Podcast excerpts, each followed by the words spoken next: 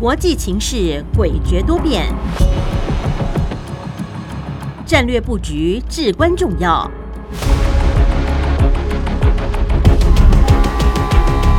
关心台海局势发展，请听汉声电台《国际战略风云录》。曾福生带您拓展国际视野，掌握先机。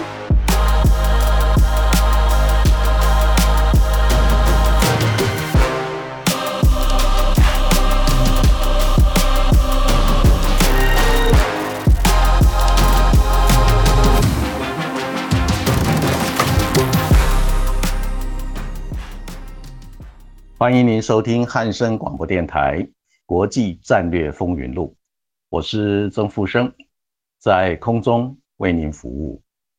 我们注意到，近来中共方面对台海地区的动作有升温的一个态势。那首先是大陆的商务部公开的表示，他将会研究终止两岸经济合作架构协议，也就是 ECFA 啊的关税优惠。同时呢，大陆商务部也开始积极的展开台湾对大陆商品贸易壁垒的各项调查。那这些动作对于两岸经贸互动关系的发展会有具体的影响，也将冲击到台湾产品的出口竞争力。所以，我们政府部门也就非常妥善的正在应应当中。此外呢，共军东部战区在八月十九号。展开台海周边的海空联合战备警巡的军事演习。那单日呢，就曾经出动过五十四架次的战斗机来侵扰台湾周边的海域。那其中还有二十七架次呢，逾越了台湾海峡的中线。不过，我们国军在面对共军的挑衅动作的时候，仍然以二十四小时全天候的坚守岗位。那依照守中线。守领海、守主权的原则，坚定不退缩，展现出守卫国土的意志跟决心。那当共军在台海周边进行海空军演的时候，美国的国务院跟美国的在台协会相继的发表声明，强调台海和平与稳定符合美国的持久利益，这对于区域跟全球的安全与繁荣。至关重要。同时，美国积极的敦促北京当局应该要停止对台湾的军事、外交还有经济的施压，那转向啊与台北当局进行有意义的对话。那美国在台协会的发言人啊重申，美国将继续的支持以符合台湾人民愿望与最佳利益的做法，和平的解决。两岸问题，那美国仍然遵循基于《台湾关系法》、美中三个联合公报啊，以及美国对台六项保证的一个中国政策，没有改变。那美国的国家情报总监海恩斯曾经在美国国会指出，大国间爆发冲突的可能性正在增加当中，尤其是美中竞争会激烈化与长期化，同时呢。台湾在半导体供应链的位置至关重要，美国要协助其他的国家理解台海战乱会影响到全球的繁荣跟发展。那海恩斯同时强调，中共现在仍然较倾向愿意以和平的手段，而非以武力夺取台湾的手段来并吞台湾。同时，共军正在建构超越美国和西方国家介入状态下。仍然能够用武力夺取台湾的军事能力。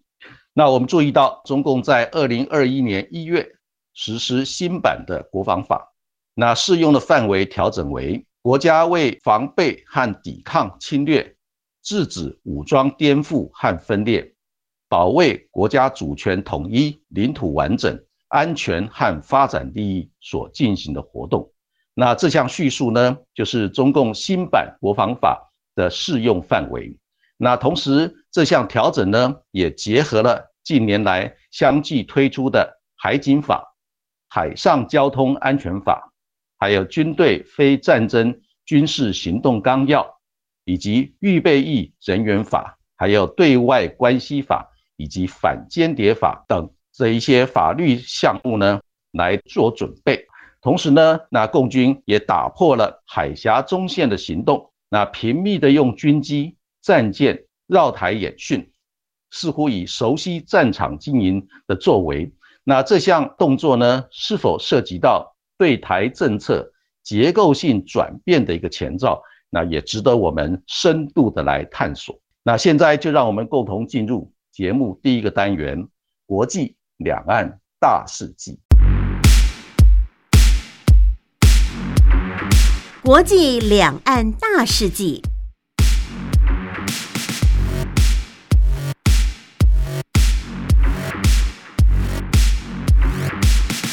在本周的国际两岸大事记部分，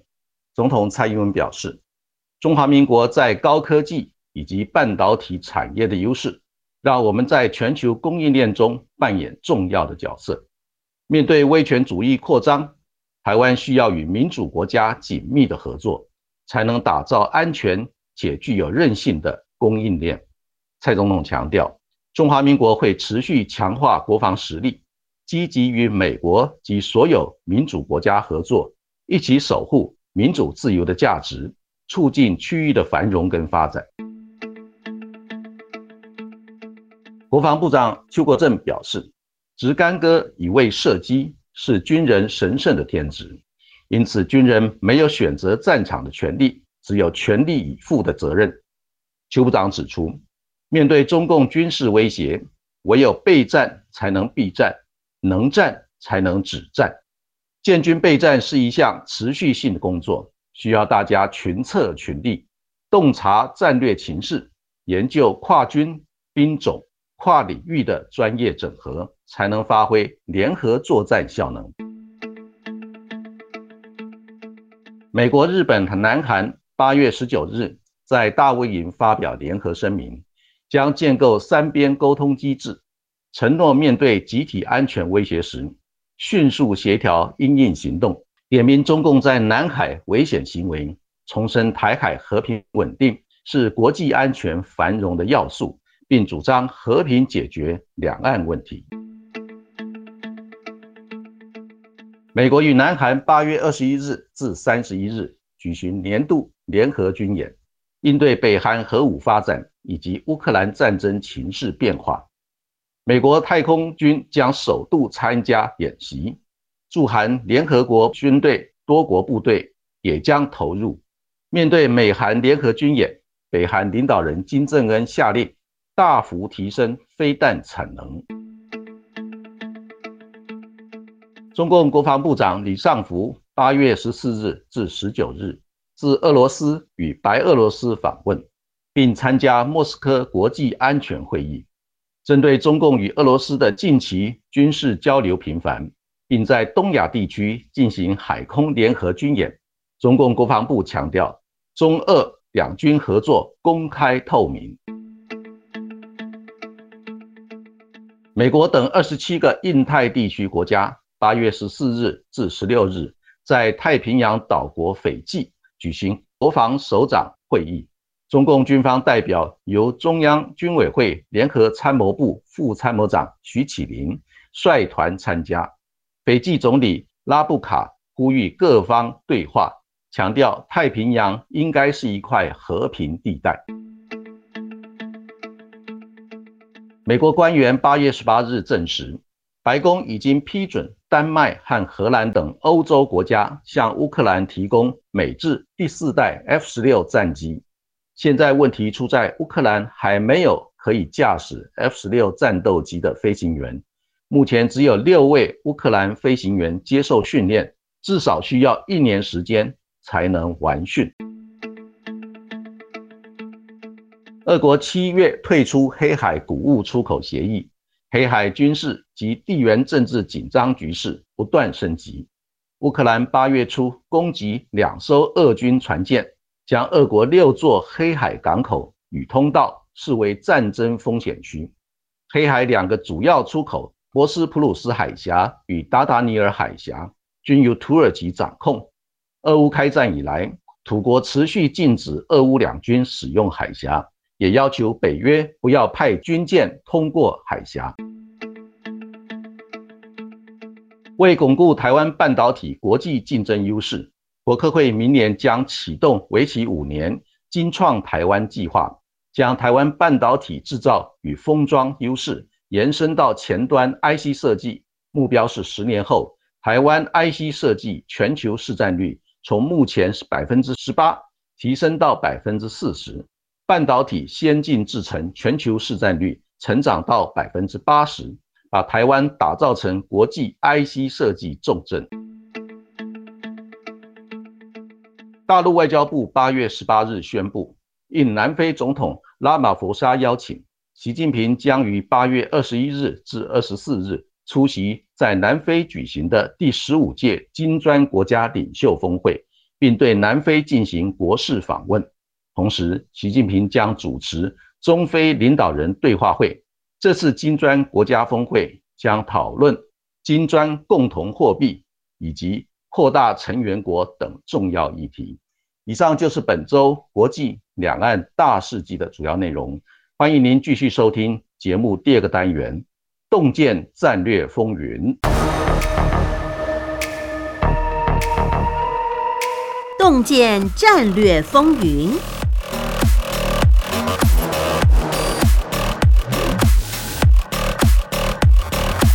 欢迎您回到汉声广播电台《国际战略风云录》，我是曾富生，在空中为您服务。今天节目第二个单元《洞见战略风云》，我们第一个要探讨的课题是有关中共跟俄罗斯战略协作伙伴关系跟台海安全情势的变化。那我们注意到，在近一个月以来，那中共跟俄罗斯的联合舰队曾经在东海。跟日本海海域啊活动频繁，啊，同时他们也曾经举行过三度的联合海空军的演习，那穿越了宫古海峡跟北海道的中古海峡，那也曾经逼近到阿拉斯加的海域，让日本跟美国都高度的警惕。那由于俄罗斯的军事外交战略有双头鹰的惯性思维，让美国、日本。等国的国家安全团队人士都担心啊，那目前俄乌战争正在直变，那美军参谋首长联席会议主席米利上将跟许多啊军事的将领，最近一两个月以来都连续的发出警告，希望这个政治领导人以及智库还有媒体要注意到，如果说西方世界逼俄国、中共、伊朗。跟朝鲜过度的紧张的话呢，可能造成这四个主要国家的结盟状态。那这种情况呢，将会让美国必须要在欧洲、印太地区还有中东地区多面的作战，对美军相当的不利，而且呢，后果将会非常的严重。同时呢，呃，美军呢，在这种状况下，也必须要拥有强大的贺阻力量。让这些国家不敢轻举妄动，所以整体来看呢，美国的军事将领们看到现在美中之间的一个战略竞逐，还有美国跟俄罗斯之间的关系越来越恶化，以及伊朗跟北韩发展核武的态势也越来越明显，所以在这个状况之下呢，啊，美国的军事将领一方面强调美军必须要拥有强大的核主力量，让这些国家不敢轻举妄动之外呢。也呼吁政治的领导人必须要发挥政治跟外交的艺术，让全世界不要掉进一个集团对抗的一个不利的处境。那我们注意到现阶段美国跟中共的科技冷战真是方兴未艾，而且呢，拜登总统在八月九号呢，曾经以行政命令来限制。美国的企业还有美国的投资银行禁止的对中国大陆高科技产业来进行投资，担心呢这些高科技产业的发展，尤其是半导体啊、人工智慧还有量子电脑运算方面的科技呢，落入中共的手中，发展成为高科技先进的武器，反而造成美军还有美国同盟友邦的军队的安全状态。所以从这个角度来看。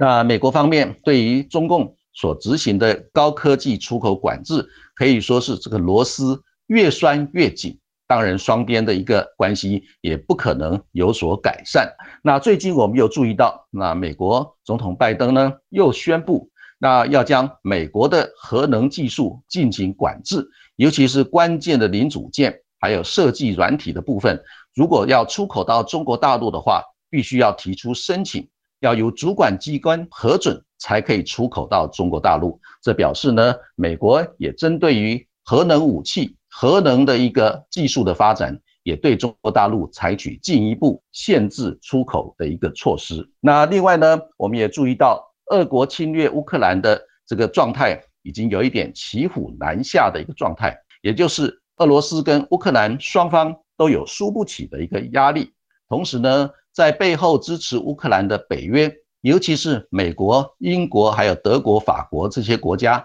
啊，也面对国内的一个压力呢，啊，也展现出。不能够在乌克兰地区示弱的一个状态，所以从这个角度来看呢，那等于是俄乌战争现在仍然是僵持不下。那最近我们注意到，美国政府已经批准欧洲的国家可以提供 F 十六战斗机给乌克兰来使用，但是因为乌克兰的飞行员长期以来都是使用俄罗斯制的这个战斗机。同时，那许多乌克兰的飞行员，他的英文的沟通能力也不足以来驾驭 F 十六战斗机。所以从这个角度来看呢，那乌克兰现在因为欠缺合格的一个飞行员啊，需要接受长期的训练，才可能有效的来操作美制的 F 十六战斗机。那根据《纽约时报》的一个报道呢，那这项训练必须要长达一年的时间，所以要到明年的夏天。那乌克兰才有合格的 F 十六战斗机的飞行员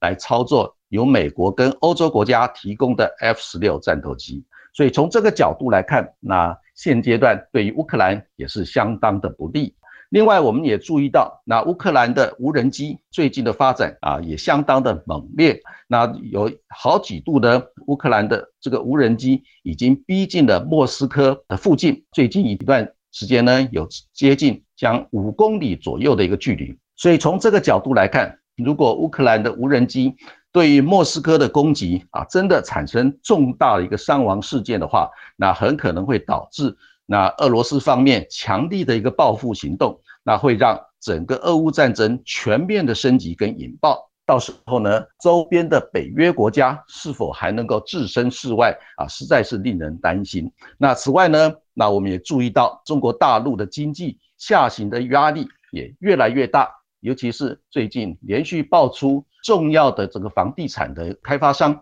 啊出现了这个倒债的危机，还有就是一些地方政府的一个地方债务问题呢也越来越严重。那中共北京当局呢啊现在。派出了相当多人士进行各地方政府的地方债务的调查。那这种调查的动作是否能够减缓啊这些地方债务引爆的一个啊新危机呢？那值得我们持续密切的观察。那我们也注意到，这个现在中共的总理李强呢，他接连的提出了振兴经济方案，同时呢，他也积极的希望能够吸引外资跟这个外贸投资啊这个动作。但是呢，效果啊可能不会很快的展现。另外呢，大陆地方上现在引爆的问题，除了地方债务之外呢，还有很多啊有关社会问题跟失业的问题也层出不穷。那这些态势呢，也让现在的北京当局感到非常的头痛。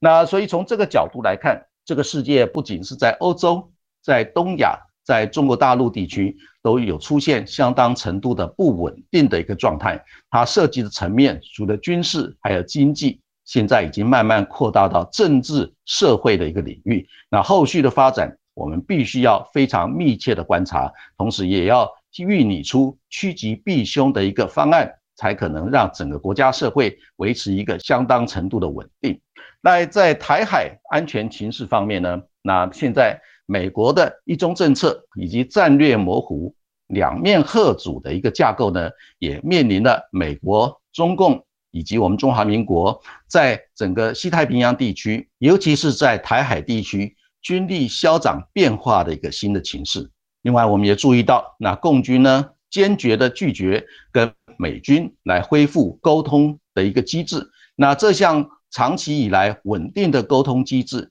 是避免美国跟中共、美军跟共军在西太平洋地区或在印太地区爆发意外军事冲突很重要的一个制度化的沟通管道。那现在中共方面拒绝跟美国之间恢复这个沟通管道，让美国方面非常的担心。那如果说在双方在南海地区或这个西太平洋其他的地区，因为军事的远讯导致于误解误判。或者是意外的擦枪走火的话，那是否可能可以做有效的控制呢？现在美军方面也没有很大的把握啊，所以呢，美军啊，不管是印太总部也好，其他相关的机构也好，都一再的呼吁啊，希望共军方面能够尽早的来恢复跟美军之间的这种制度化沟通管道，来避免意外爆发军事冲突。同时，我们也注意到美国的国会。最近呢，也做出一些相当强势来支持中华民国台湾的一些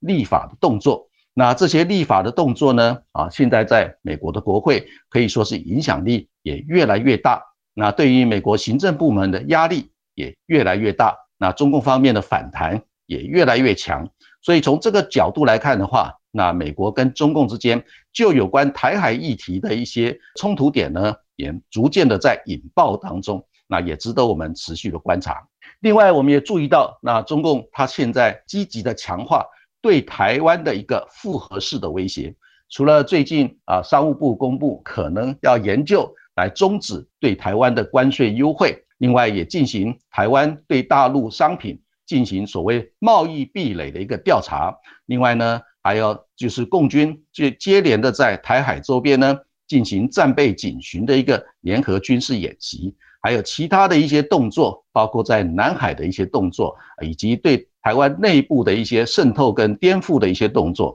那这种复合式的威胁呢，已经造成两岸关系相当程度的一个紧绷。那后续的发展呢，也必须要做非常审慎有效的一个管理啊，甚至于如果说能够恢复健康的一个对话啊，让两岸之间回到。健康有序的一个交流的一个氛围，将是对双方都是有好处的。另外，我们也注意到呢，啊，现阶段那大陆方面对台湾的一些动作呢，那我们这边当然很希望说双方之间都能够自我克制，不要做出一些损人又不利己的一些事情。那这一点也值得大陆方面深思熟虑。那另外，如果说俄乌战争跟南海的主权争议，还有东海的主权争议以及台海危机同时的引爆的话呢，那我们就必须要真的必须要来未雨绸缪，研拟一些应应的方案来化解这些啊冲突点所造成的一些压力。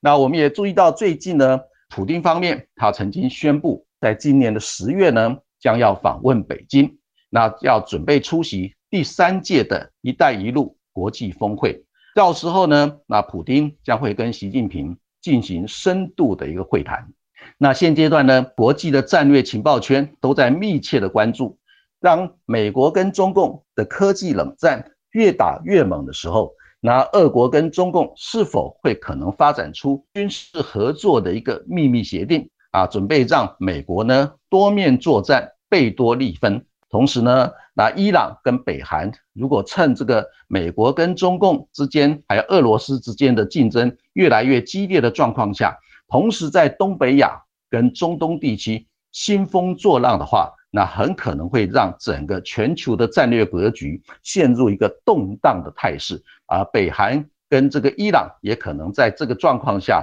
火上浇油。所以从这个角度来看，那最近。拜登总统呢，他主动的表示，他已经邀请习近平参加今年十一月在旧金山举行的 APEC 非正式领袖的峰会啊，并且希望能够展开双边的会谈。另外，我们也注意到，拜登还主动的表示，愿意在不预设前提的条件之下，跟北韩呃的金正恩见面会谈。那此外呢，那美国的国务卿布林肯。也积极的跟伊朗方面来协商换球的一个行动，希望能够恢复啊限制核武协议的一个谈判，来改善美国跟伊朗之间的关系。所以从这些新的动作来显示，那美国为了避免俄国、中共、伊朗跟这个北韩结盟对抗美国的一个局面成真，已经展开积极的化解行动。那后续的发展也值得我们密切的关注。那我们先休息一下，再进行下一个课题的探讨。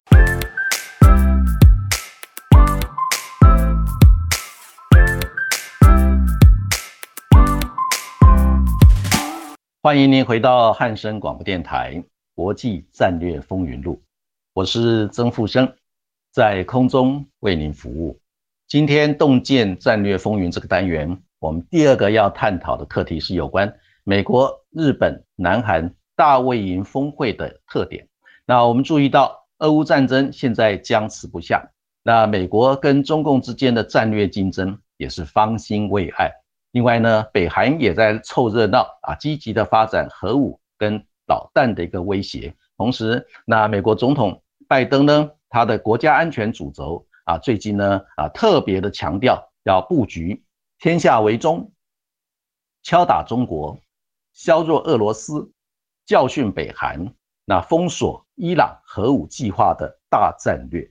所以在八月十八号跟十九号这两天，美国。跟日本还有南韩的国家领导人，在华府近郊的大卫营呢啊举行了第一度的三国峰会，并且在会后发表三份的文件。这文件包括大卫营原则、大卫营精神，还有三方协商承诺啊这三份重要的文件，让美国、日本跟南韩的国防安全合作迈向一个制度化的新架构。那中共方面提出批评，认为说。美国、日本、南韩的峰会是为建构小型的印太北约铺路。不过呢，大陆方面也有部分的人士认为说，因为日本跟南韩之间有长期的历史的夙愿，而且这种历史的夙愿呢，要化解不是那么的容易啊，所以要谈美国、日本、南韩三个国家共同组成军事同盟，恐怕言之过早。所以呢，他们建议大陆方面也不必过度的反应。所以呢，我们审视一下美国、日本、南韩的大卫营峰会这三份的文件以及会谈的记录的重要内容，那整理出至少有六个重点。那第一个重点呢，就是在这一次美日韩的大卫营峰会呢，联合起来谴责中共在南海的既危险。又具有侵略性的行为，同时呢，啊，三个国家联合的强调，印太地区的自由航行至关重要。另外呢，三个国家也再度的确认，维护台海和平稳定也是至关重要。这是这一次美日韩大卫营峰会讨论的重点，第一个值得我们关注的要项。那第二个重点呢，就是啊，美日韩三国呢。它基于大卫营的原则的一个架构呢，对于侵犯人权跟处理气候变迁的问题，将会采取共同的原则以及共同具体的行动。同时，他们也会展开制度化的安全合作的措施。啊，每年将会举行领袖级还有政府高层官员级的这个会议。另外，美日韩三国呢，将会设立。热线沟通管道，针对临时发生的危机事件呢，他们就可以透过这个热线沟通管道来进行沟通，避免误解误判，也避免爆发军事冲突。同时呢，三个国家将会联合起来，共同的对抗不遵守国际法或者人权的政权。那这里面他们没有点名中共、俄罗斯。北韩或伊朗，但是呢，其实剑指这些国家的意图是相当的明显。另外，在这一次的会谈里面，第三个重点呢，主要就是针对俄国侵略乌克兰的战争行为。那美日韩三个国家将会持续的提供乌克兰军事跟经济的一个援助，来对抗俄罗斯的侵略。同时呢，也会继续的对俄罗斯施压，采取全面性的一个经济制裁。另外呢，美日韩三国也将会共同的协助欧洲国家、日本跟南韩来降低对俄罗斯的能源的依赖。那第四个啊，这个会谈的重点呢，是特别强调要强化美国、日本跟南韩在军事领域上的合作，包括联合军事演习的质量剧增。那另外，当这个三个国家在安全上受到威胁的时候呢，那美日韩三国的军队将会立即的展开资商活动，同时呢，采取联合的军事行动啊。另外，他们也确定每年会定期举行美日韩三国的联合军事演习。另外也会深化在飞弹防御系统的协调跟整合，这是第四个会谈的重点。那在第五个会谈的重点呢，就是啊，三个国家将会设置供应链早期预警系统，针对可能的全球重要物资供应链的干扰呢，那共同建立起资讯分享跟协调还有供应的一个机制，并且提高应对克服。相关国家经济胁迫的一个能力，那这个经济胁迫的一个主要对象呢，虽然没有直接点名啊，中共还有其他相关的国家，但是也是相当的明显。那第六个这个会谈的重点呢，啊，就是要强化盟国共同来对抗北韩核武导弹的威胁。那现在美国、日本跟南韩将会启动侦测北韩发射。核武导弹的即时情报共享机制，那这项即时情报共享机制，在过去呢是由美国做主轴，分别跟日本以及跟南韩各自建立这个情报共享机制，再透过美国来互相交换。那在这一次会谈之后呢，这三个国家共同的决定，三个国家一起来建立这种啊这个情报啊监侦跟分享的一个机制。同时呢，要对反制北韩、支持俄国的武器输出采取强硬的一个反对的态度跟动作。所以从这个角度来看，那这一次美国、日本跟南韩的一个大卫营峰会，虽然还没有达到正式的三国军事同盟的一个架构，但是呢，至少啊已经有一个初步的一个雏形。那至于是否会进一步变成三国共同的军事同盟架构呢？仍然有一些重要的障碍必须要克服。那我们注意到，拜登总统在这个俄乌战争持续一个僵持不下，以及这个美国跟中共之间科技新冷战越打越猛，还有这个北韩核武导弹的威胁程度逐渐的升高，以及这个伊朗重新启动发展核子武器。的一个新的态势之下呢，积极的邀请这个日本跟南韩的领导人到美国华府近郊的大卫营来进行集会讨论，建立发展三边的一个安全合作架构，确实是一个相当重要的一个里程碑。那同时呢，这个三个国家共同的发布三个文件，包括大卫营精神、大卫营原则以及这个共同协商机制。的一个承诺啊，像这些东西呢，当然最重要的就是要让美国跟日本还有南韩在安全合作方面能够迈进制度化的一个新架构。那这个做法有哪些重要的一个战略意涵啊，值得我们做深度的探讨。那我们认为呢，第一个重要的战略意涵就是美国在推动天下为中、敲打中国、削弱俄罗斯、教训北韩。封锁伊朗核武的一个大战略的时候呢，需要日本跟南韩的共同合作啊。那由于日本跟南韩有严重的一个历史上的一个夙愿，那双方之间的恩怨的化解啊，不是短时间之内就可以完成的。虽然现阶段呢，啊，南韩的总统尹锡悦跟日本的首相岸田文雄，那曾经答应互相访问。同时呢，也希望针对这个历史上的夙愿问题，那进行和解。但是呢，最近因为南韩跟日本啊双方内部都有反对的声音跟重要的声浪，所以让尹锡悦跟岸田文雄在各自内部的民调数字来看的话，获得的支持也越来越下降。所以从这个角度来看，那拜登总统当然很希望他们美国跟日本还有南韩。能够共同的结合成一个有效的安全合作架构，